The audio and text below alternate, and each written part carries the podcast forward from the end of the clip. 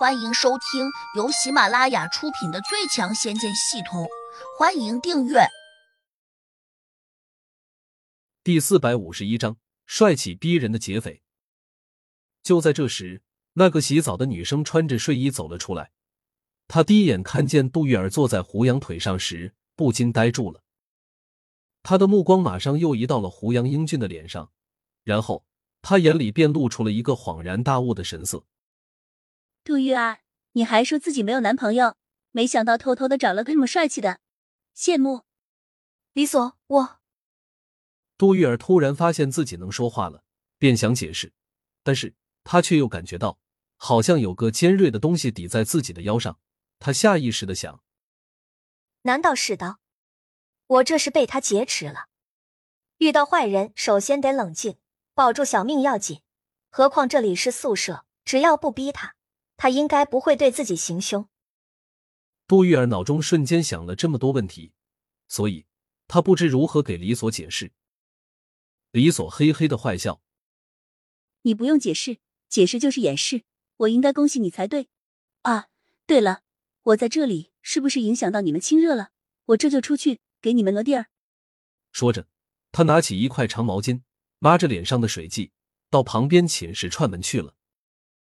李所在旁边寝室可没有闲着，一个劲的给他的同学吹嘘，说今天遇到了生平见过的最帅的男生，可惜他是杜玉儿的男朋友。要是真这么帅，那你就抢啊！怕什么？你抢别人男友又不是第一回。这次真没法抢，他长得太帅了，我在他面前毫无信心。何况杜玉儿都坐到他腿上了，可能怕我给她男友示好，所以才这样防着我。李所泄气的说：“真有那么帅吗？我们去瞧瞧。”是啊，是啊，一定要看看。连李所都认为是天字第一号的大帅哥，我们可不能不去饱下眼福。谁知李所带着几个女生过来时，却发现屋中空无一人。李所愣住，困惑道：“人呢？已经走了。”跟着他过来的女生们都切了一声，叽叽喳喳的说：“李所就是在骗人。”李所争辩道：“我真的没有骗你们。要是不信，等会儿杜玉儿回来了，你们亲自问他。”女生们这才半信半疑的退出了寝室。此时，杜玉儿郁闷透顶了。一个自己从来没有见过的男人，居然拉着自己的手，大摇大摆的往外面走。更让他羞愤不已的是，他只是穿了一套宽松的睡衣，以后还怎么见人？偏偏他还没法挣扎。感觉身体不是自己的，根本不听大脑使唤。好在这一路下楼，并没有女生注意到他，好像大家压根就对他这种情况习以为常了。难道他们都在看眼前这个奇怪的男生吗？杜玉儿无法转头，整个人就好像木偶一般，跟着胡杨走出了宿舍。甚至在出宿舍大门时，宿管阿姨居然正眼也没有看他二人一眼，好像没当回事儿。杜玉儿有些无语。平时阿姨你不是管得很严吗？哪怕一个八岁的小男孩，你都不准他进来，为什么今天你却一声不吭，不闻不理？难道这个男生给了你很多好处吗？他这样胡思乱想着的时候，人已经跟着胡杨走到宿舍前面的公路上了。突然，他眼前又昏花起来，耳边风声大作，终于他有知觉了。却惊愕的发现，一只大手正搂在了他的腰上。他努力睁开眼睛，发现一个个树影在身旁飞速的回退，就好像在看一场立体电影似的。你别乱动，小心掉下去摔断你的腿。胡杨悠悠的声音在杜玉儿的耳边响起。杜玉儿终于反应过来，我的天，我怎么在空中飞起来了？难道他身上安了一个翼装的飞行器？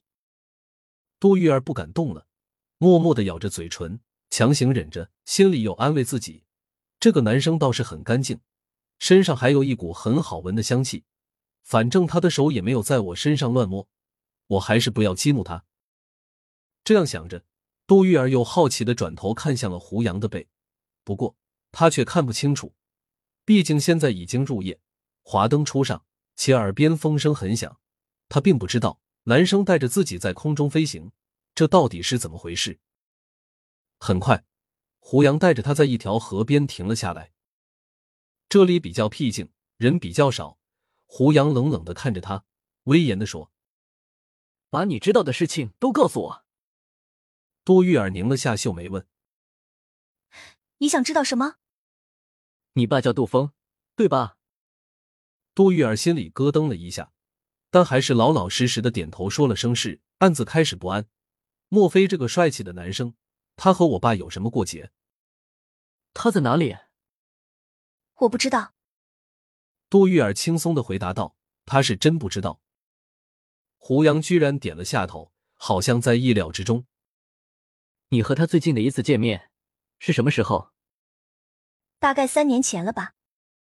多玉儿想了想，才说：“你们和他是怎么联系的？电话还是网络？”杜玉儿愣了下，现在也不怕了。相反，他还觉得胡杨的声音充满了磁性，非常好听。我不知道，听我妈说，我爸每次回来都很突然，谁也不清楚他什么时候回来。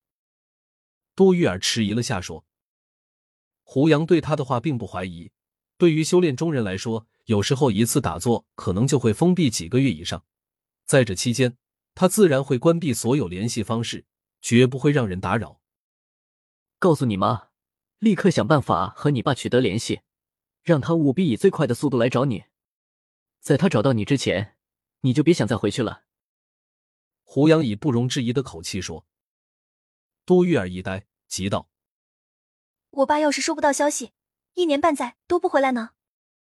那我就等他一年半载。杜玉儿忍不住说：“你找我爸到底有什么事？这不是你关心的问题，赶紧给你妈说。”本集已播讲完毕，请订阅专辑，下集精彩继续。